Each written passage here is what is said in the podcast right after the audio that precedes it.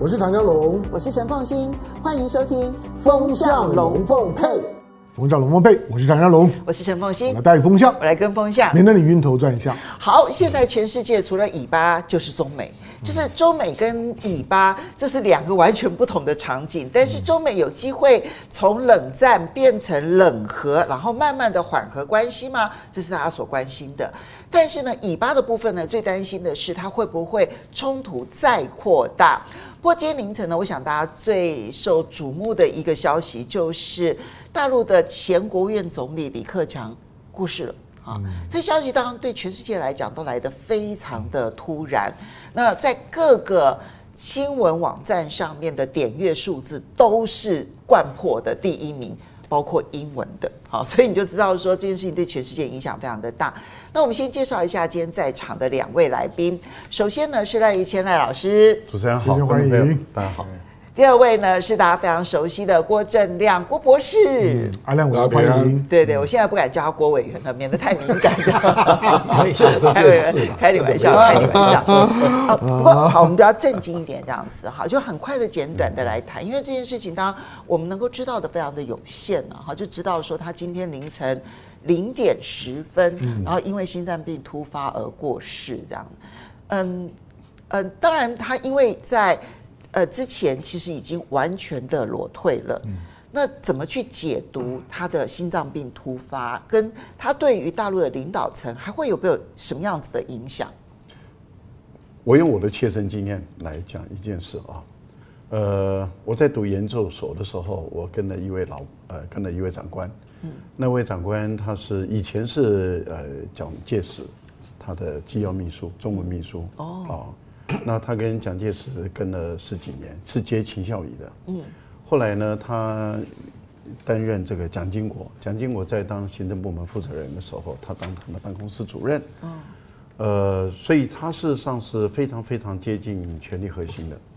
呃，我跟了他很多年啊，五十五岁，有一天早上五十五这么早？对，五十五岁，有一天早上，因为他每一天早上大概五点半到六点。他都要到官邸，嗯。啊，跟那时候金国先生起床开始工作了，啊，在吃早餐的时候，他要跟他汇报整天的情况。那我当时负责的工作就是，他在汇报前的时候，我必须三点四点就起来，因为那时候我们的各个媒体，啊，我们都有派在媒体那边，因为三点多四点，香农发报了，在派报了，发报了，那他们都会送到我这边来，那我会先看，看了以后，我会把那些国内外的要点都先做概要。然后我的长官他们在做最后的筛选，然后就跟经纬先生做汇报。五十五岁，有一天早上，啊六点多，一出门一开车，嘣倒下来了，就走了。所以心脏病的猝死这个部分，后来我也问了我们呃医学院的院长啊，跟他谈，他就说，他说这种心脏病的问题是很难说的。那他说有一些是可以早就可以感受到这个，例如说。啊，心脏是有问题，但是因为每一年都有做定检，因为它的位置太重要了，太敏感了。对，所以你的那个老板其实也是每一年都做定检，一定做的，而且都在融合，结果还还没有办法预防，没有办法找到，而且完全无预警、无预知，而且身体状况都很好。嗯，好，因为我们工作量很大。嗯，坦白说，我那个时候我在跟他的时候，我们的工作量真的是非常大，负荷很大。嗯，但是也就是因为这样子，所以医生都监控的都很都很认真，很落实。那心脏的问题，说实在话，真的太难说了。所以这样，这个消息因为太突然了，因为事先并不知道他有身体状况的一个情形，这样子。嗯、那么当然，我们必须说到目前为止看起来，他对于大陆的权力结构似乎已经不会有太大的影响力了。嗯，怎么看？我看他是完全裸退了。对，因为好像八月下旬他有去敦煌嘛。那那个大概就只有简单的，就是卸任之后的警卫，嗯，那跟老百姓也走得很近，是啊，对啊，是啊，所以我觉得他是完全裸退，跟以前江泽民真的完全不一样。对，所以你觉得？我就是要注意身体，要注意身体。OK，对啊，湘龙，这一定有很多各种各式各样的传言。可是坦白说，我觉得心脏病突发这件事情还真难预防。因为我我跟阿亮我们差一岁。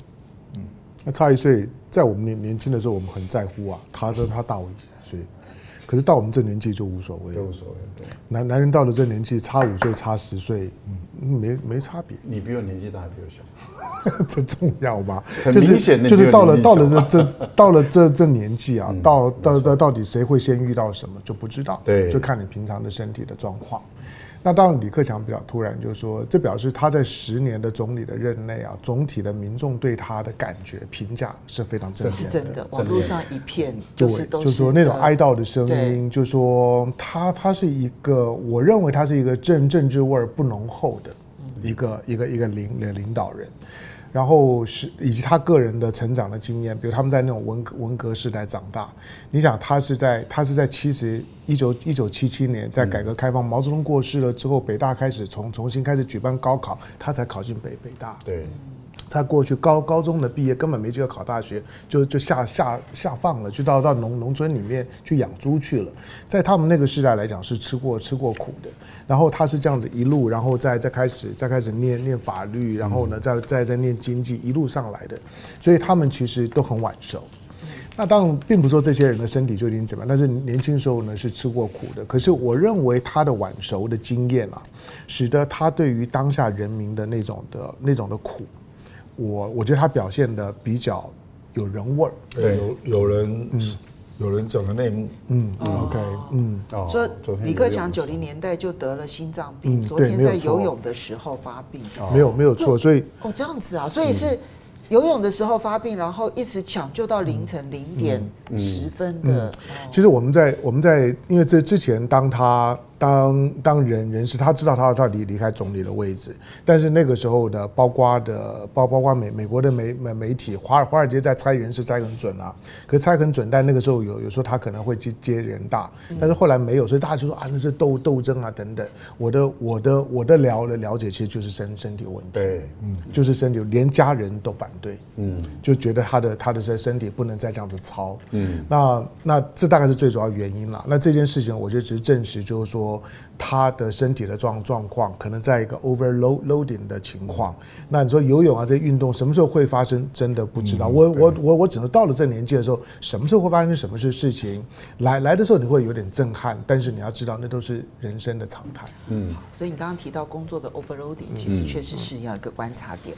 好，不过我们回到那个真正国际上面，因为我们终究不是一个不能理解。不太能够真的探寻这个内幕的人，我们来看一下中美之间的关系啊。那么王毅呢已经出发到美国，那么他当然会见布林肯，因为他是应布林肯之邀，然后他也会见国安顾问苏利文。但路透社的报道说，拜登会见王毅，这个比较不寻常，好，对不对？以外交部长的这样子的一个层级，然后总统要亲自来见，代表了他对这件事情的重视啊。那布林肯呢也强调，就是呢，中美之间的稳定啊，非常非常的重要。其实中美之间，我不敢讲说叫做回暖。但是呢，止稳这件事情看起来是明确的，所以呢，这中国大陆驻美国的大使谢峰呢就预告说，下一个阶段中美会有一系列的高层交往。好，这似乎在暗示未来的习拜会，习近平到旧金山参加 APEC，然后跟拜登会面，应该是在呃势在必行了。那么同时，谢峰还特别提醒美国说，中国一向视美国为伙伴。而不是对手，嗯这个其实是中美在相互看待对方一个最重要的差距。美国将中国大陆视为竞争对手，一直到前两天拜登见澳洲的总理艾班尼斯的时候还这么说。但是呢，谢峰强调，美国从来没有把中呃中国从来没有把美国当成对手，而是当成伙伴。嗯所以我们看到最近这一段期间有几个很重要的进展，就是真的是阶层，就是执行单位开始。运作起来了，中美的经济工作小组在举行了会议了，然后紧接着呢，金融工作小组在二十三号，呃，礼拜三的时候也举行会议。今天呢，中国大陆的财政部已经公布了这件事情，同时呢，美方也确定派员参加中国大陆所主持的香山论坛。所以，我这边先请教一下跃谦呢，你怎么来看待中美这一系列？其实是在很短的两个礼拜之内。工作小组也开会了，然后其实还有农产品的一个论坛，然后呢，中国大陆也有一些采购的意向书，然后再加上谢峰啦、王毅啦、布林肯啦、拜登这些行动，中美之间能够达到一个什么样子的程度，你的看法？你刚刚一开始的时候破题，我就觉得很重要。呃，我想所有的中国人都会承认一件事，就是中国没有把美国当成是竞争对手。对啊，中国是希望跟美国人交朋友，中国也希望跟俄罗斯交朋友，中国人希望跟全世界绝大部分的国家交朋友，都是希望成为朋友，而且中国不希望任何一个国家都要选边站。我想这个部分里面，呃，中国大陆在这个部分他的态度跟立场是有共识的。那在台湾的问题这个部分里面，中国是不希望任何一个国家打台湾牌。但是如果有国家要打台湾牌的话，那中国大陆跟他的关系一定会变坏。我想这个也是一个大前提，都摆在那个地方，清清楚楚、明明白白。但是问题就在于，有一个客观的一个情况，就是大陆的成长速度很快。对，大陆的人口基数很大，国土面积很大，然后再加上中国人的聪明、智慧，还有勤劳，各种成功的美德，其实都很大部分中国人身上都有。所以中国要超越美国，又成为一个必然的趋势。嗯，这样的一个客观的情形下，其实让美国人受不了。对，美国人变成是想方设法的要阻止中国超越他。嗯，这样的情形，美国就势必把中国当成是竞争。嗯，如果是公平的竞争，中国是可以接受的。嗯，但是你变成对手，然后你对手的意思也就是用尽各种见不得人的手段。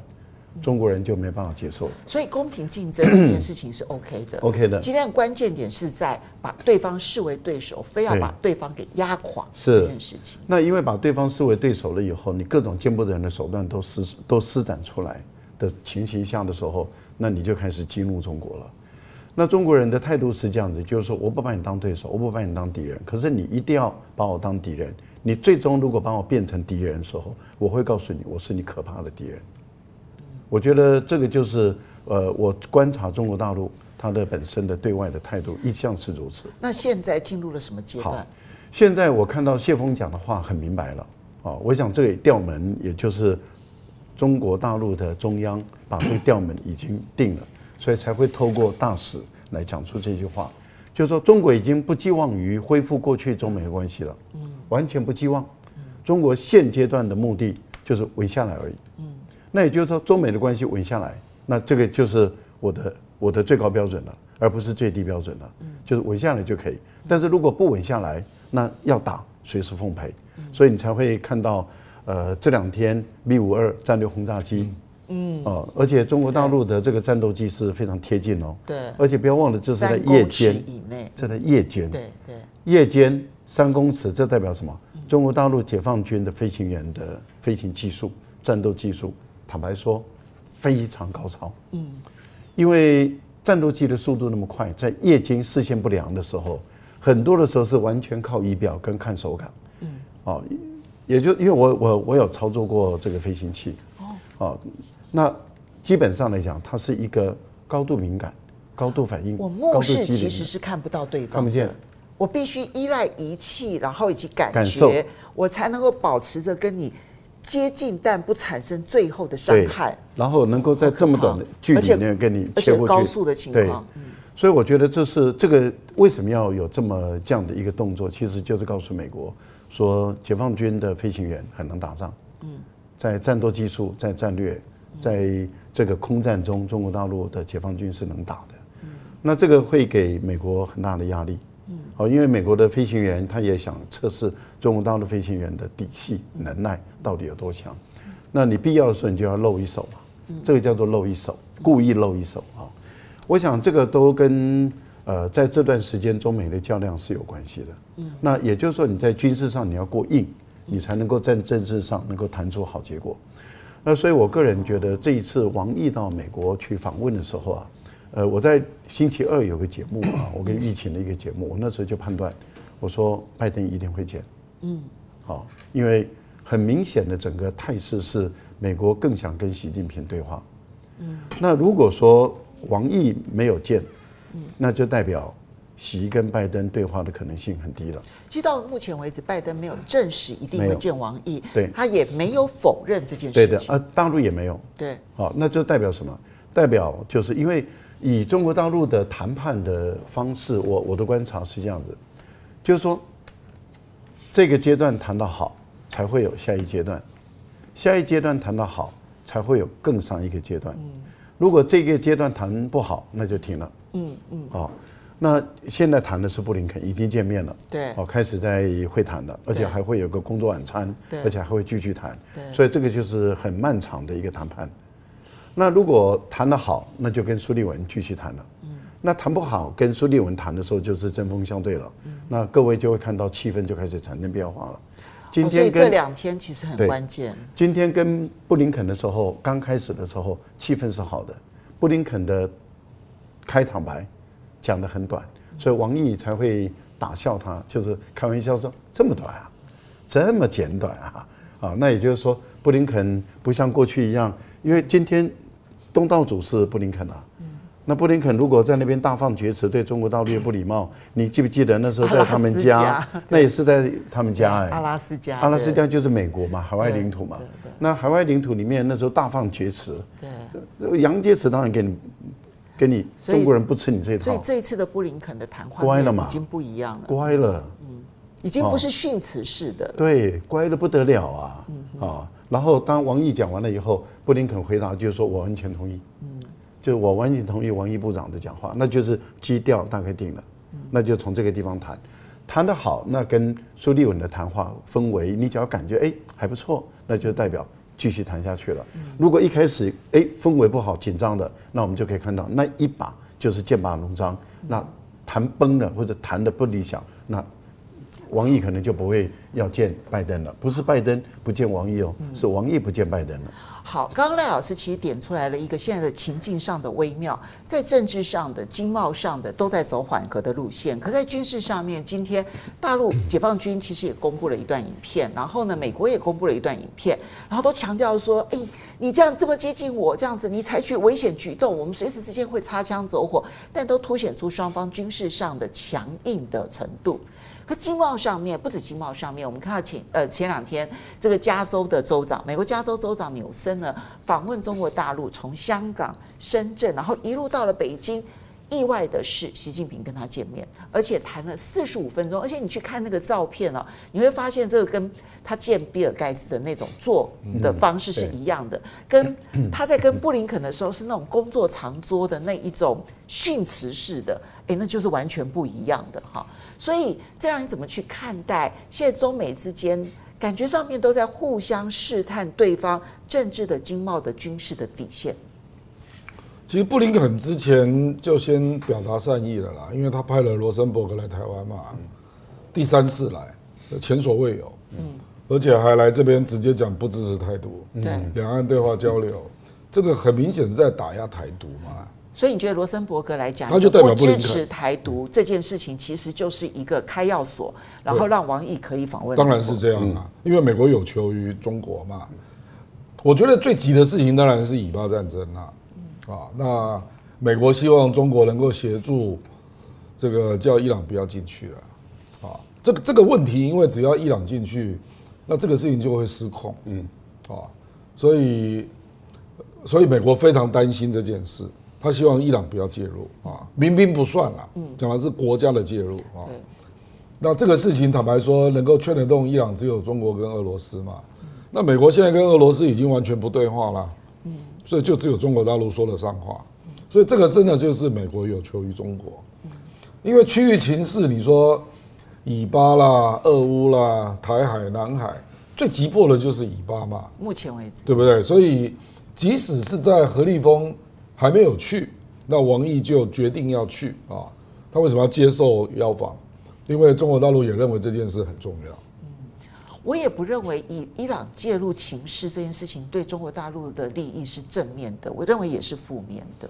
从中国的角度来讲，恐怕也并不愿意。不然，伊伊朗只要介入啊，那国际油价立刻会破百啊。对啊，这个中国也是进口国啊，是啊，对不对？那全球经济一定会受到冲击啦，这是必然的嘛啊。那中国大陆现在当然是想要稳住局面嘛，啊，那其他其实我没有那么高的期待啦。嗯，我说实在了，比如说你那个经济工作小组、金融小组、商业小组，即使都能够召开的话，那个最多也只有副部长级了。嗯，好吧。那你就看到美国商务部还选在这个时候对人工智能的交易出出口做管制了。嗯，而且提前到二十三号就开始执行。还有那个云端交易也也做管制，对不对？那中国大陆也不客气了。就出手做石墨管制啊！我觉得中国大陆现在是这样了，就是对美国没有期待了。对，那你出什么手，我就反制什么了，就是这样啊。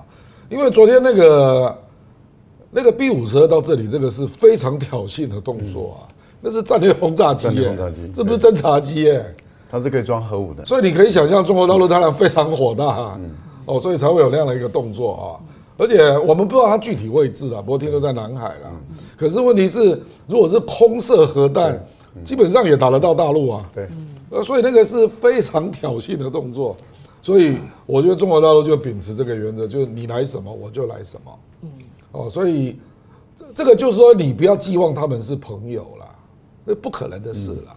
现在只有在，呃，因为坦白说，是不是互为对手，这个是在互动中形成。对，你主观上你没有想要这样做。可是就是越来越像对手啊！你觉得现在就是对手的？不，因为美国就是都把你当做对手啊，所以中国大陆就决定把工具箱造好，那你来什么我就反制什么。嗯，所以这个久而久之就会就会离你原来的主观的想定就越来越远了啦。虽然说你没有这样想，啊，可是你的对手就是这样玩嘛，所以你就会博弈出越来越像对手的样子啊。那这个当然，因为美国。这个当然是美国的一种判断了，他可能觉得这样对他有利啊。嗯。可是事实可能是相反的啊。可是他已经这样干很久了，比如说贸易战啊，贸易战二零一八开打，结果打到二零二二，中国的顺差又回到贸易战前的顺差五千多亿。对。所以你如果从这个数字看，你贸易战根本完全失败。失败。可是美国不认嘛。嗯。重点在这里嘛，他不认，然后再再开拓新的战场。就美国的玩法现在是这样。所以美国既然是这样的玩法，那中国大陆也没有选择啊，我只能我只能对着干啊。所以对手态势已成，那么只是说现在呢，兵来将挡当当中呢，这里面到底是哪一个领域？你强我就跟着你强硬，那你这个地方愿意放缓的，我就愿意接招，然后来跟你彼此之间交流。所以最后还是会有惜败会，因为这个世界真的中美合作。才能解决的问题实在太多了啦。嗯，所以有一些问题，你觉得他们会只处理以巴，不会处理俄乌吗？没有办法处理。嗯，因为你现在处理就是要乌克兰赶快让步啊。嗯，我觉得拜登不会蠢到这样啊，他饭会一口一口吃了。嗯，好，所以香蓉你怎么看？乌乌克兰是拜登的家务事，这是不一样。嗯，我说乌克兰是拜登家的家务事。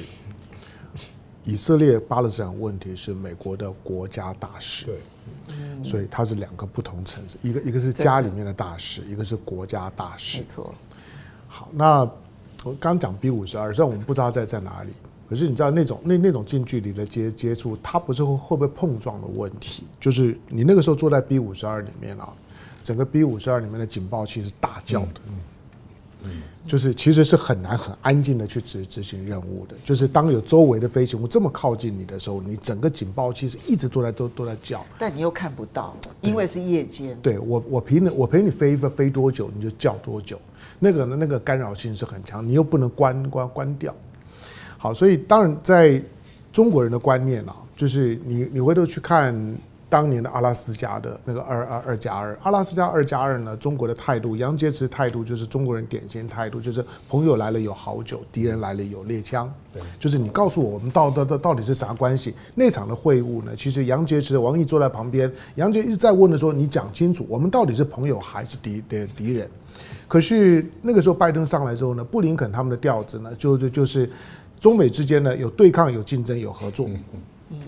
但是你看到，其实你回头来看呢，就是中国基本上面已经不想再跟你去啰嗦，好吧，没关系，那我就接接受你的、你的、你的这这这这种就是就是对抗竞争合作的这种的关关系，就是大家就就就事论论事，就会回到刚刚两位讲的，就是那你来你来什么，那我出我出什么，就见招拆拆招嘛，你丢丢你玩什么 game，你今天要跟我下围棋，我就用我围棋。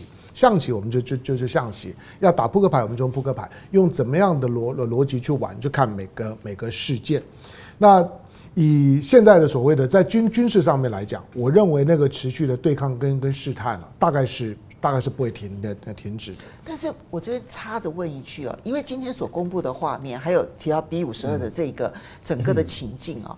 其实都是在危险边缘，难道不会有擦枪走火的问题？有可能，当然有可能，有啊，当然有啊，当然有啊。如果他操作不好，就撞上。对啊，当然有啊，当然有可能。当然，现在的现在的战战机的操作，尤其解放军现在的机种众众多。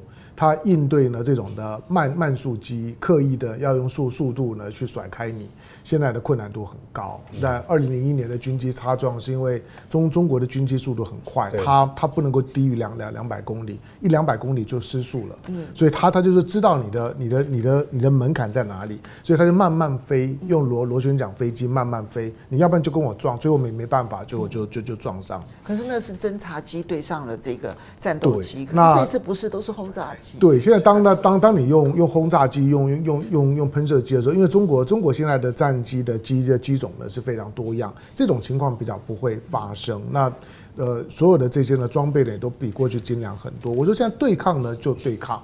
竞争就就竞争，合合作就合作。美国现在讲的合作呢，就无非就是气候变变迁啦、毒毒品的管管理啦、这药物管理。他谈他讲的重点这两项，但是竞争的部分呢就很很很宽广。那竞争的方面来讲呢，中国反正他已经他法法律准备就就做好。那个时候我们看不懂，干嘛要定个叫反外国制裁法？嗯，那你现在就知道嘛，他他但是动不动寄寄出来的呢，就是 OK，当你制裁我，那我一定要反假呀、子啊，对，那就一样样来嘛。就是我每次丢的时候呢，我也不不声张，不像美国是敲锣打打鼓的，我要如何如何如何，他反正就静静的就丢一两样，丢一两样，那你自己去感觉，自己去觉得痛。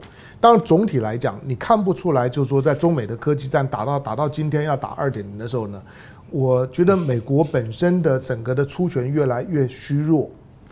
尤尤其最近我看到美国美国科科技股排队在跳水，对啊，你看到这些的排排队在跳水，基本上面七大科技公司都在跌，其实它都是科科技战的后遗症，对。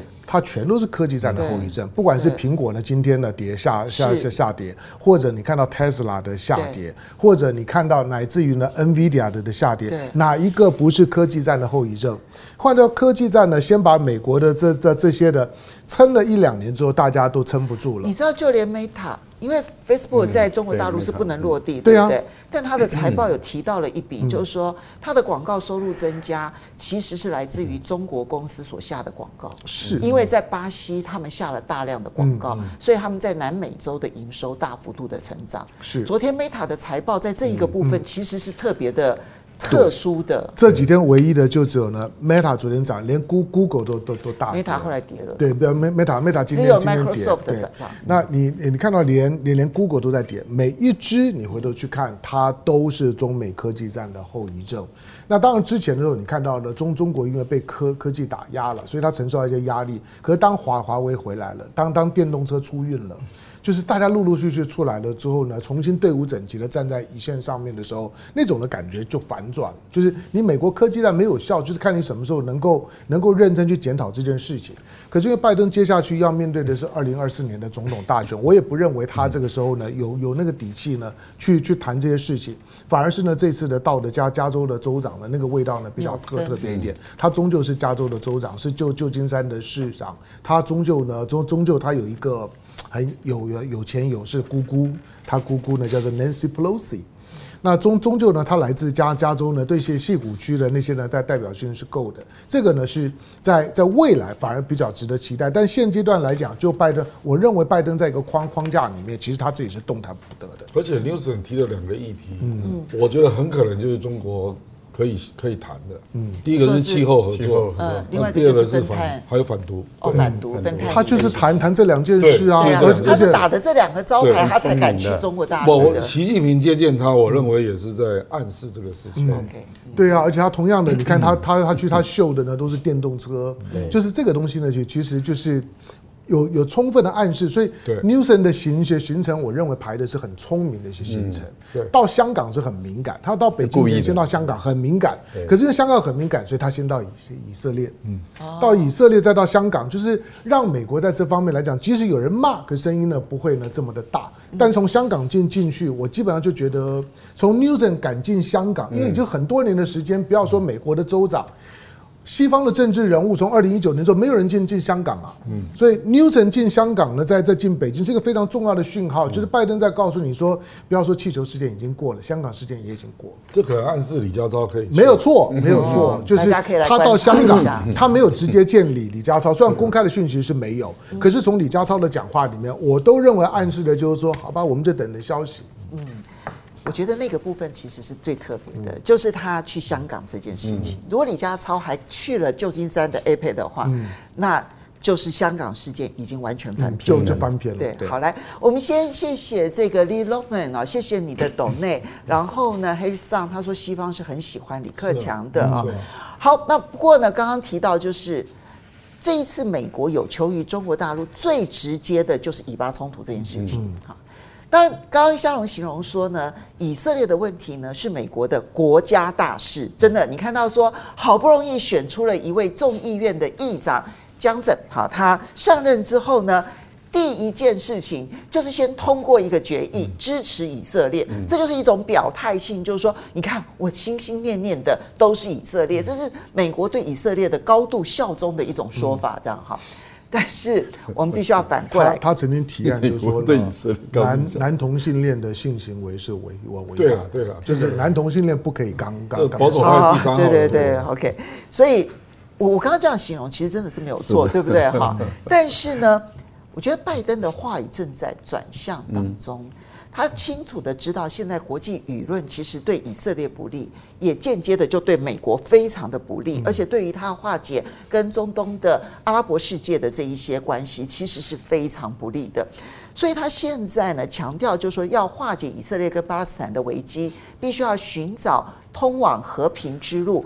而虽然他还没有松口，以色列的自卫权到底范围有多广？但是他至少开始又重提两国方案了，对。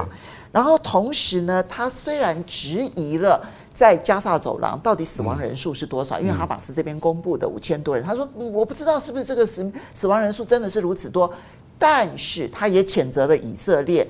在约旦河西岸的屯垦区，嗯，什么屯垦区，我就直接讲它叫做占领区，因为我发现我身边很多朋友根本不知道屯垦区是什么。我要告诉各位，那就是占领区的激进分子去袭击约旦河西岸的行为，所以他对于以色列开始已经没有那么的百依百顺了。所以，美国对于以巴之间的关系，它到底现在的立场会出现转变吗？它真的会跟中国大陆合作一起来？避免以巴冲突再扩大吗？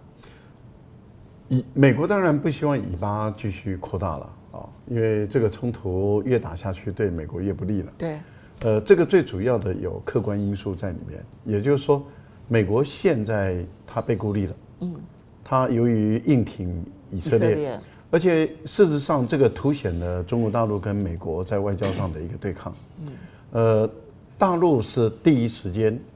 就要求要立即停火，双方。第二个，不准伤及无辜呃无辜百姓。对。第二个，两国方案加速进行。对。好，这个是摆的很明白。然后最后一个人道救援马上就进去。对。那中国大陆是在第一时间提出来，第一时间提出来的时候，其实整个穆斯林社会是站在中国这边的。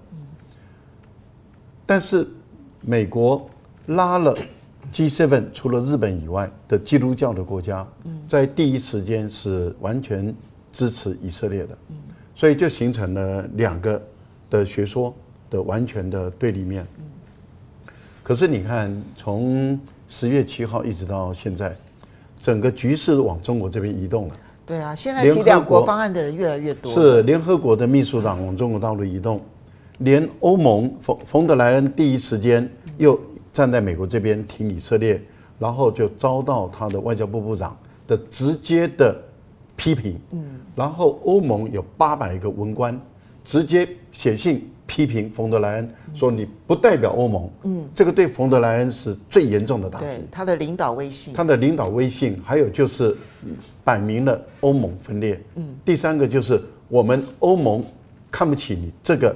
走美派，嗯，啊，就是说你这个人，所以我觉得冯德莱恩，你看他突然间声音变小了，嗯，原因在哪里？原因就是因为他选错边，嗯，然后马克宏这一次到以色列，当着内塔尼亚胡的面直接说两国方案，嗯，说巴勒斯坦人有权利，嗯，建立自己的国家，嗯，而且要立即停火，避免伤及无辜，嗯，这个也就是法国也站在中方这边了。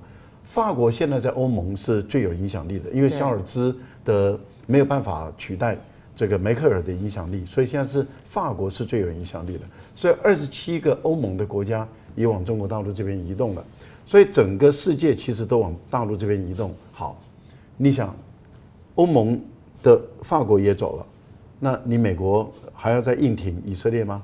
如果美国再硬挺以色列，美国就在整个世界，在整个国际上被孤立了。呃，我个人认为，拜登他现在面临是内外交迫，在整个世界里面他被孤立。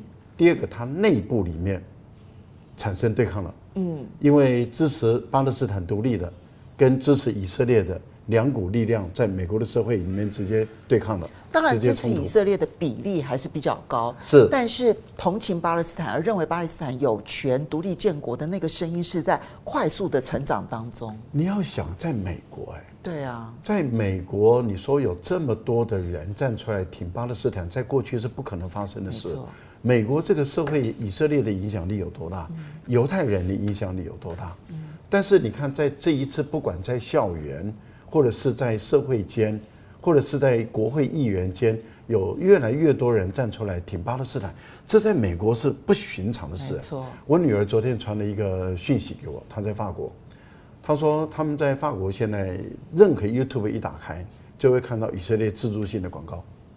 哦，真的、啊？以色列政府自助性的广告，就呃下大量的广告在视频当中。就是说哈马斯是 ISIS，嗯，然后你们要站在我这边，嗯，你们不能够站在恐怖主义这边，嗯，哦，我这边就有视频，马上他们就。现在是只要他说只要在法国，在欧洲，他们只要一打开是 YouTube 就是以色列广告。所以以色列感受到那个舆论上面的压力。因为 YT 被 Google 并兼并，Google 老板也是犹太人。对啊，对。FB 也是啊。没错。我跟你讲 FB 啊，嗯，祖克伯格把 Eye on Palestine 粉丝六百万下架。对，突然之间不见了，就突然之间就不见了，是突然之间，而且没有讲任何理由，对，就像这样。但是你看哈，我我我的意思是说，即使他这么努力做，但是整个国际氛围还是站在巴勒斯坦这边。对，现在要求要让巴勒斯坦独立建国的声音，已经变成是国际的主流价值，那反对的变成是反对国际主流价值的人。你拜登还走下去吗？嗯，拜登如果再坚持他原本的以色列的立场，就是不让巴勒斯坦建国，拜登还走得下去吗？嗯，所以我觉得对于美国人来讲，对拜登来说的话，内外交困，他能怎么办？所以他就开始做折中方案的选择。不，这我补充一下啦。事实上，美国也不是没有支持两国方案啊，是纳坦雅胡反对两国方案，所以他们不敢开这个口。对，那以色列也不是没有领导人。支持过两国方案，拉拉宾就支持了，被对被暗杀嘛啊，所以所以目前是纳坦雅胡等不等于以色列了？嗯，是这种问题啦。事实上，那天冲进美国国会的三百个人里面，大部分都犹太人啊。对，那纽约大部分是犹太人左翼啊。嗯，就是以色列本来就有犹太的左翼跟锡安主义的一个竞争嘛。对，复国主义。对，就是复国主义嘛。所以现在是纳坦雅胡当家嘛。嗯，可是。就是说，我觉得他们现在在找一条路，把这两个区分呐。就他们是支持以色列，可是反对纳坦雅胡的过激做法。你说是美国在找这条路？美国在找这条路。嗯，所以他现在丢个两国方案。所以他他要继续的支持以色列，但要丢弃纳坦雅胡，要节制他的行为了。不，我跟你讲，战争只要停火啊，纳坦雅胡就准备下台了啦。一定的。这个事实上，以色列的民众也是这样认为的。嗯，因为你光是。十月七号之前，纳坦雅胡的民调只有二十九。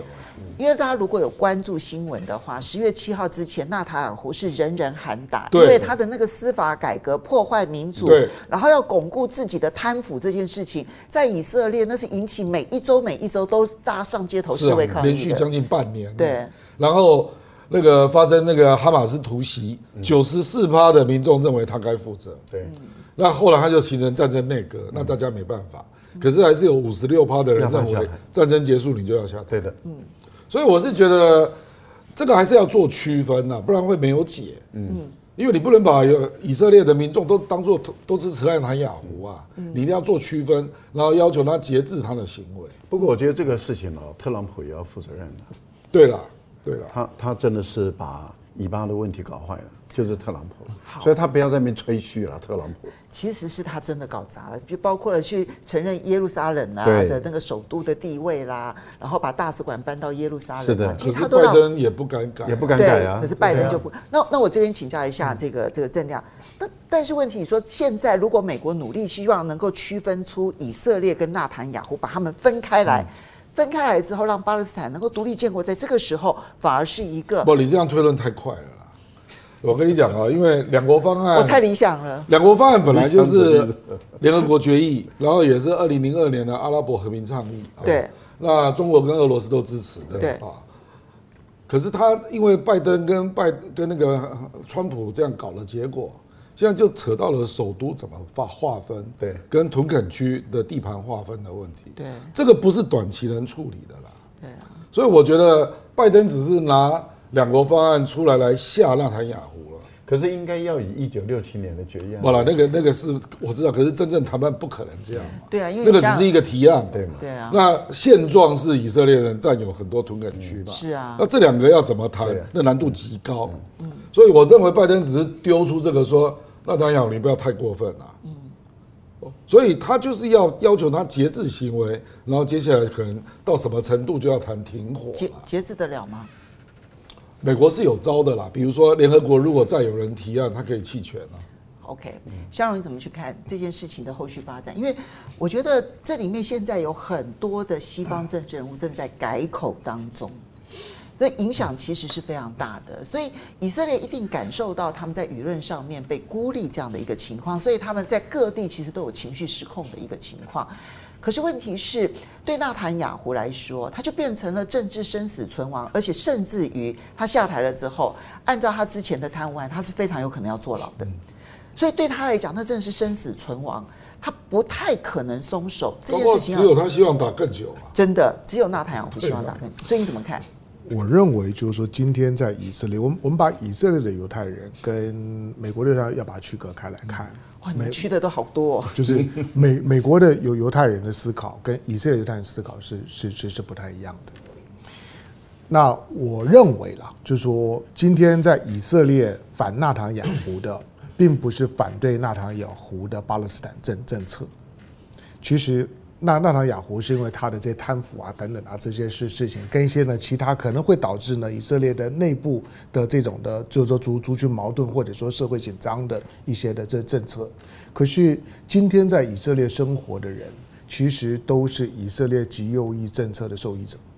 嗯，以色列的领土从一九四八年之后呢，增加了快十十倍。嗯，这是事事实。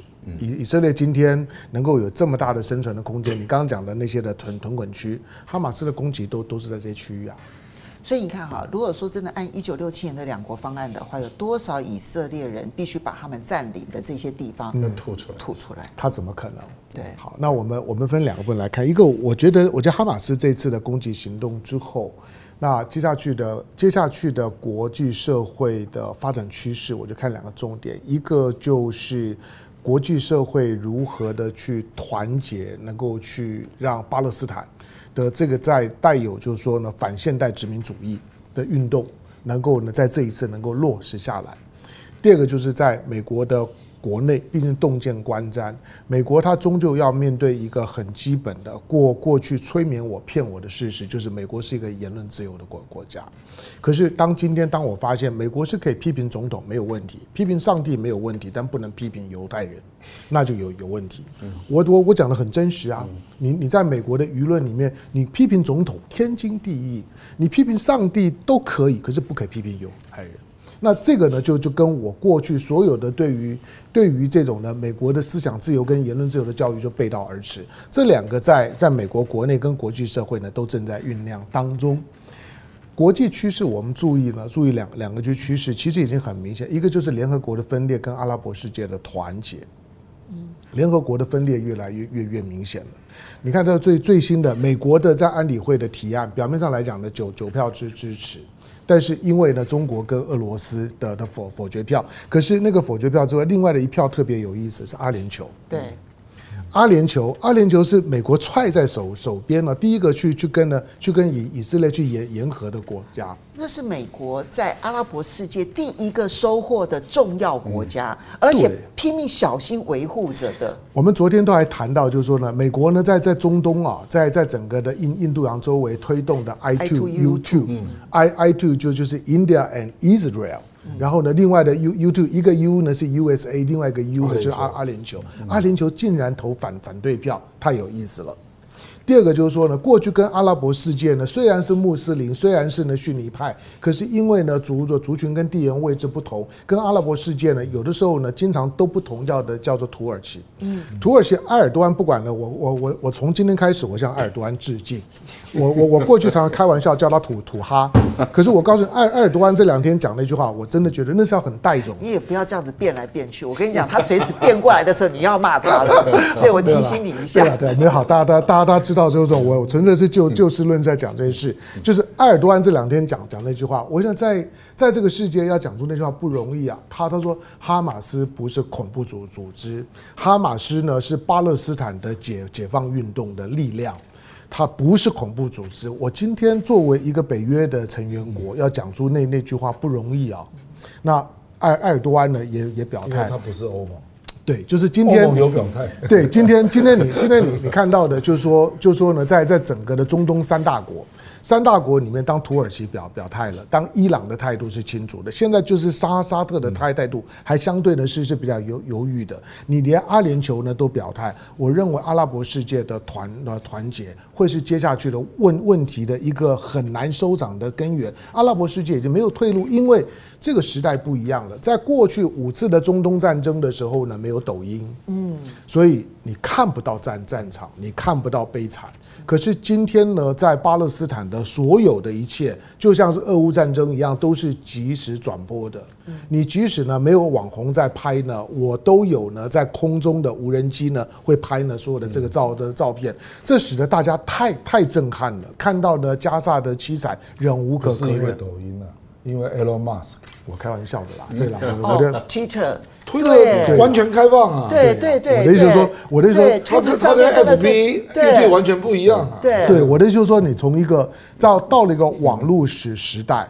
在一个网络时代，在一个影音的时代里面的那个悲惨被看到了。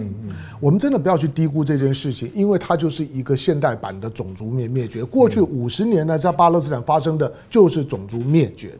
我们只要回头去审视一下呢，从殖民时代以来，我告诉你，今天。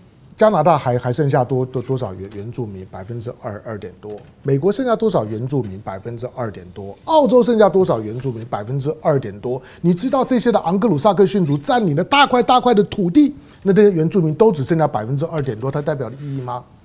它就是慢慢的消化到呢，让你连族群繁衍都都发生困难。你人数少到某个规模了之后呢，你慢慢的就走走向自我灭灭绝。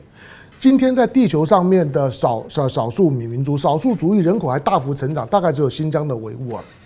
其其他的，我跟你说，所有的曾经被殖民过的原住民都在慢慢的消失当中。你看到过去五十几年巴勒斯坦的土地的变化，那就是一个标准的，从屯垦区呢变成是呢印第安保留区的味味道。印第安的保留区，我帮你保留啊，看起来好像可以让你繁衍，可是印第安人为为为什么越来越少？他已经失去了族族群繁衍的能能力了，所以他的死亡率高，他的出出生率低，他的经济水平很差，跟在巴勒斯坦有什么不一样？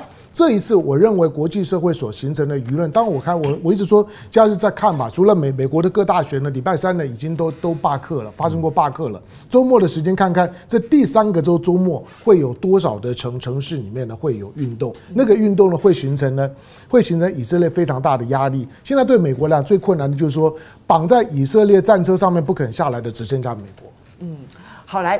呃，先谢谢不知不觉的抖内啊，还有大熊猫的抖内破费了。然后在本部他说以色列跟土耳其没有利益冲突，然后埃及其实只是日常演戏而已。然后呢，陈三藏他说还好现在有很多开放的媒体平台，虽然我们讲说 YouTube 上面有大量的以色列做的广告，可是你知道吗？前几天那个英国的名嘴跟埃及的名嘴去辩论以巴这件事情，那英国当然是站在以色列这边，然后呢，埃及的这一位名嘴他现在。在美国，其实他也是埃及的不受欢迎，埃及政府的不受欢迎人物。可是他就站在巴勒斯坦这一边。我告诉你，那个点阅已经超过了两千万，两千万。然后那个埃及的那个前医生，他原本是个医生，这样子表现极为的好，其实那影响也是非常大的，非常大。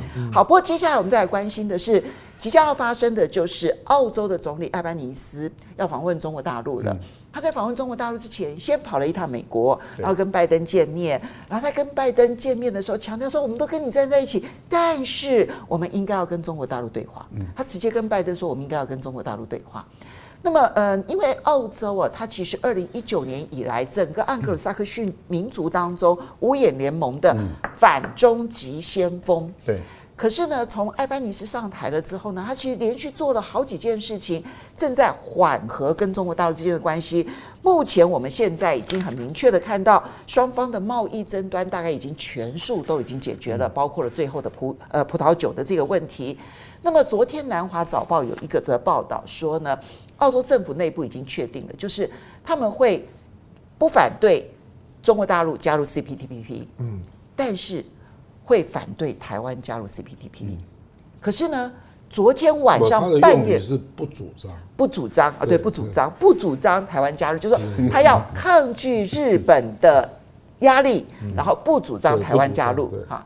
这跟美国讲不支持差不多。对，然后呢，昨天呢，这个嗯，外交部呢。紧急凌晨哦，零点哦，发了一个新闻稿，说呢，媒体说澳洲不反中加入 CPTPP，然后外交部说不符事实。我只有一个疑问，就是说什么时候外交部变成了澳洲外交部的发言人了？所以，我先请教一下叶谦，你怎么看 艾班尼斯这一次访问中国大陆？他一定会见到习近平了，哈。那但是中澳之间的关系中间还是卡着 OCUS，嗯，也卡着 QUAD，就是呃印太的这个四方。那么双方的关系能够改善到什么样的程度？澳洲的战略战策政策又是如何？我想先从大一点讲哈，因为我研究地缘政治啊。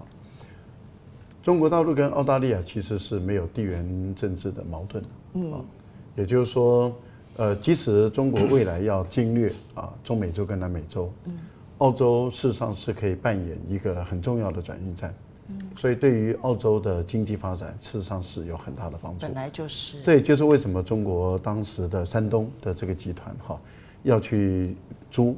这个达尔文港要九十九年啊，因为要做大投资。是。那做这个大投资，是因为中国的海上丝绸之路已经要延伸到中美洲跟南美洲了。那过去在南美洲里面啊，巴西跟秘鲁的这条路啊，那么一波三折。但是未来如果能打通的话，从大西洋到太平洋，那也就是说经过啊一段的陆运，然后再从这边上港。然后，但是中转站一般来讲选择澳大利亚是最好的。呃，纽西兰也有在争取，纽西兰也本来也有希望说，如果澳大利亚不想的话，纽西兰要。啊，这是纽西兰当时的政府，他们有释放出这个讯息。但是对中国大陆来说的话，你的海运线到哪里？我想凤馨也是对你的先生是军军军事专家。没有，我跟你讲，这这这是在你看国际大事就知道，哎、经贸大哪到哪里，军事力量会维维持一定要到哪里，一定要到哪里，因为你你的海军就必须要确保你的海洋通道的安全嘛。没错。那你的海军也要到哪里的时候，你的支撑点就要建立起来嘛，沿线都要建立好。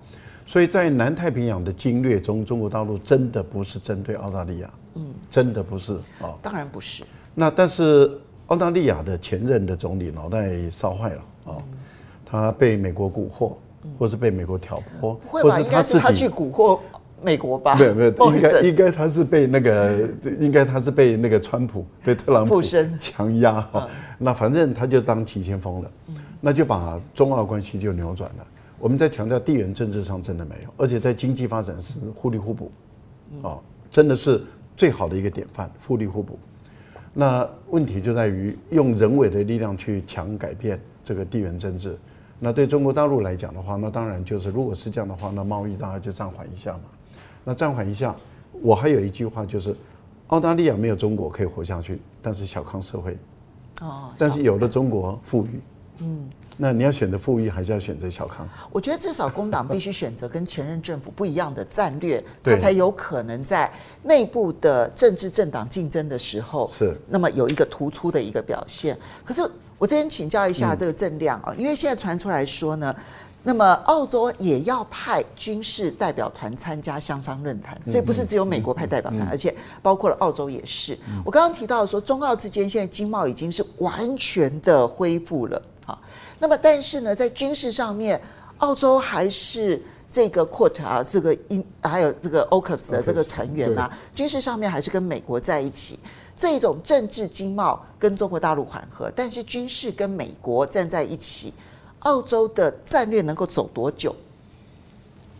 不了，这个就是我们从大的地缘战略，就是英国在欧洲嘛，嗯啊，那加拿大在美洲嘛，那澳大利亚在亚洲嘛。你不搞清楚亚洲的形势啊？啊，对，因为欧洲再怎么样也不可能一面倒向中国嘛，对，那更不要讲美洲、北美洲了。嗯，你就在这美国的隔壁，而且你的出口有百分之七十二到美国，对，所以加拿大就是美国的附庸国嘛，那是没有，那没有选择的啦，啊，可是澳大利亚。你明明就在亚洲，对，可是却因为你相信你的 DNA，你认为你是 Anglo-Saxon，对，问题在这里，对，所以是地缘重要还是血缘重要嘛？嗯，那显然就是地缘因素在压过血缘嘛，嗯，所以你老是做错决定嘛，对，嗯，因为他一直用血缘在思考嘛，嗯，他就认为说我应该是美国的伙伴，那美国叫我当棋子嘛，所以我就应该买核动力潜舰。要开到第一岛链，你是发神经吗？因为没有人要跟你干嘛啊？对，你离中国大陆五千三百公里，中国大陆干嘛跟你有战略竞争呢？那结果你是拼命想要进来第一岛链，你真的很奇怪啊！你的地缘竞争的环境应该是稳住你跟印尼的关系，对，跟南太平洋的关系嘛？你怎么会一天到晚想要进第一岛链呢？然后又说台海战争他愿意支持，所以这个就是。就是用 DNA 在思考嘛，而不是用地缘政治在思考嘛。那只要这个问题它不能够跳出来啊，就没救了，就是这样嘛。你刚刚在讲的时候，我想说，那最没救应该是台湾，因为我们不管从 DNA 思考或地缘，你地缘血缘都是中国大陆，对呀，是啊，真是。我就觉得 最没救的应该是台湾和香龙来，对不起，我们在中澳关系。对啊，当然阿阿尔巴尼斯这一次的这一次的出访。就是就告诉你，就是说中澳关系已经几乎完，我完全回到了，回到了在过去。真的，因为彼此之间最近互相释放的善意呢是非常非常多多的。那到阿尔巴尼斯在访中之前要先到美国，这就像是我们刚刚讲的纽森到香港之前，他要先到以色列是一样的，就是那个逻逻辑是一样，就是这是棒槌安高薪。啊，大家大家懂这个意思，就是要做做做什么？懂啊，就是就是做 做做做什么你不开心的事情。以前的时候呢，我先做一件你开心的事儿。哦，OK，那让让你来安静一点，让拜登讲讲话。这句话是高级的台湾的俗语。对啊，就是说就是很喜欢用。对，就是就是说让让他们的稍微安 安心一点。可是可是这一次的这一次的阿尔巴尼斯到大陆的访问，因为他会是一个国国事层级的访问。真的。那因为是一个国事的访问啊，他所这基本上只有。有友好国家会有国国事访问嘛，不不就是告诉你，说我们过去的事情就都已经过了。那二八零四这次到美国是是为了那那八艘的潜潜舰，因为那八艘潜舰讲讲是这样讲，可是连连法律都都都都都没过，所以呢，连美国的就是说呢，这些这些它的它的相关的武器装备的出口的法律都还没有经过修修法，所以根本就是现在只是海市蜃楼而已。可是他到中国大陆，我觉得他会对亚洲的地缘政治产生很大的改变，就是这些过去在因为保守派执政而跟着美国一路喊打喊杀喊了四五年的国国家。当澳洲彻底转向做国事访问的时候，我在乎的不是澳洲，而是日本怎么办？嗯，韩国怎么办？嗯，就是日本跟韩韩国到现在为止，连中日韩的三边的首脑会都坐不下来。可是阿尔巴尼斯已经来了。嗯，阿尔巴尼斯来更狠的就是说呢，日本自自自从被鼓励呢，但暗示偷偷可以呢排排放核污水，他认为排了大家都支持他。可是排了之后呢，第一个韩韩国在抵制他，中国在在抵制他，美国虽然支持他，可是美国从日本进口的水产品减少了百分之二十几。就是呢，嘴巴是一套，但是身身体很诚实啊。所以日本突然就发现了他是最大的受害者。啊，你们不是说都都支持我吗？除了台湾以外了，台湾每天都还是说说日本空运，我不太晓得这是后面的问题。但是里面的最大受益者呢，一一一定是澳澳洲，澳洲的龙虾、澳洲的水水产品都进来了。所以，因为真的是距离最远。当然是啊，而且澳澳洲的农业水产品本来在过去呢是被禁止的。老实讲，澳洲被禁的时候，获利最大的是日本。嗯，可是当今天你日本把自己搞砸了之后，澳洲就回来了。其实它的它它是一个一个双向操操作的，所以阿尔巴尼斯的到大陆的访问，它影响的不是什么大大国的政治，它就是对亚洲的地缘政治会产生催化的效果。那我只看就阿尔巴尼斯到访了之后，那你岸田文雄怎么办？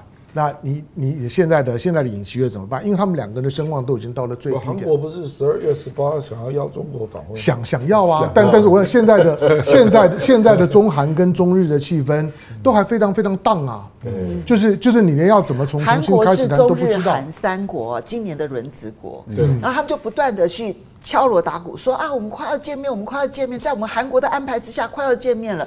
但你会发现。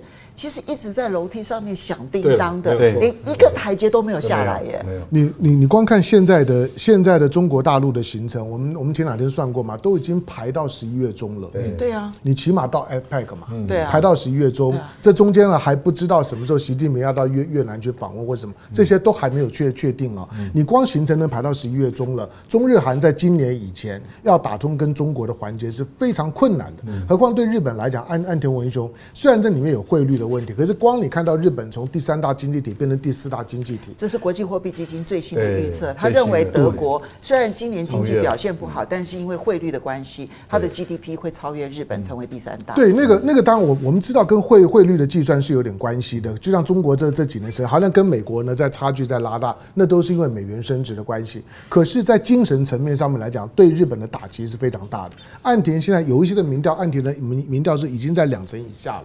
嗯。